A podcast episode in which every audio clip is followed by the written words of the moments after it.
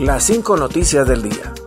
A continuación te presentamos las cinco noticias más importantes de este jueves 28 de abril del 2022. Ministerio Público y Departamento de Justicia coordinan retorno de más de un millón de dólares por el megafraude del Instituto Hondureño de Seguridad Social.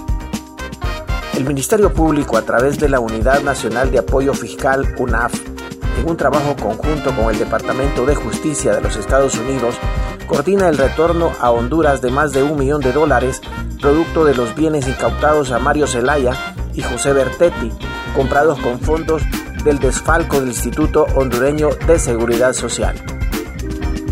Se trata de cuatro viviendas y seis lotes que fueron adquiridos en los Estados Unidos, en la Florida, en Luisiana, siendo ubicados durante las investigaciones y coordinaciones de la UNAF y las autoridades de Estados Unidos, logrando mediante asistencia jurídica e internacionales la privación e incautación que cuanto antes pueda restituirse el dinero para devolverlo al Instituto Hondureño de Seguridad Social.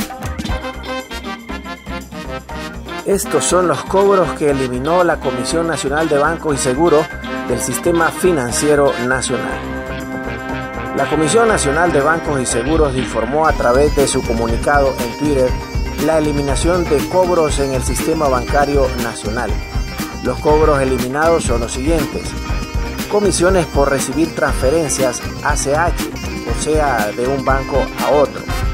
Comisiones por retirar tu dinero en ventanilla o por cancelar tu cuenta bancaria cobrar por saldos mínimos o mantener un promedio de, eh, de saldo bajo en tu cuenta de depósito o por inactividad eh, de la cuenta. Comisiones por contratar banca electrónica.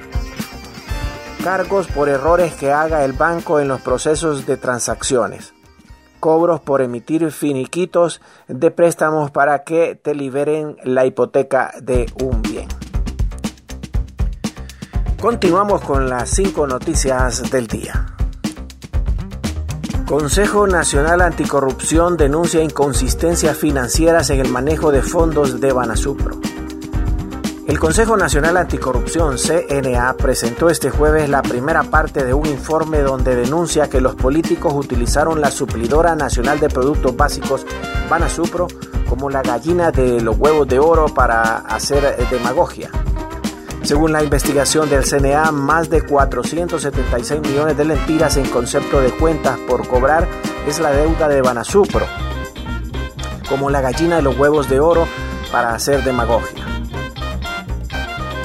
De acuerdo al órgano anticorrupción, la Secretaría de Desarrollo Social es una de las instituciones que más adeuda, 278 millones, seguida por el Instituto Nacional Penitenciario, 127 millones, y el Banco Hondureño para la Producción y la Vivienda 49 millones.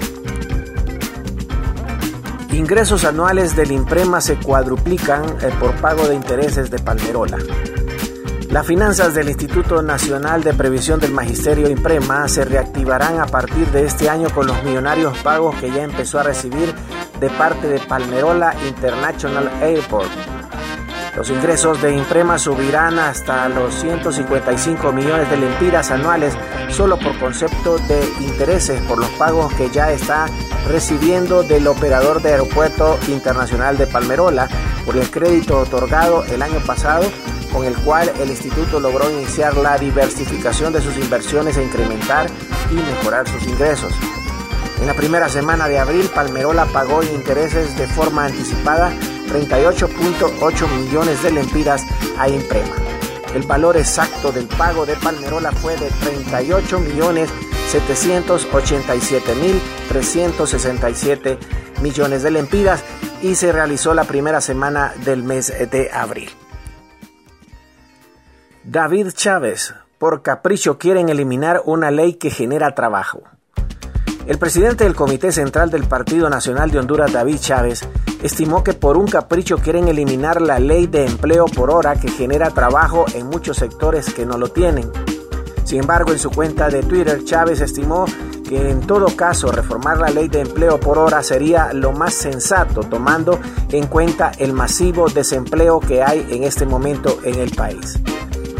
Nosotros, compatriotas, Eh, nuestros compatriotas mantienen la economía hondureña con sus remesas y trabajan eh, por hora en aquel país las fuentes de empleo que genera esta modalidad en el sustento de muchas familias y derogar esta ley donde no hay trabajo es un capricho. Reformarla es lo sensato, posteó Chávez. Gracias por tu atención. Las cinco noticias del día te invita a estar atento a su próximo boletín informativo.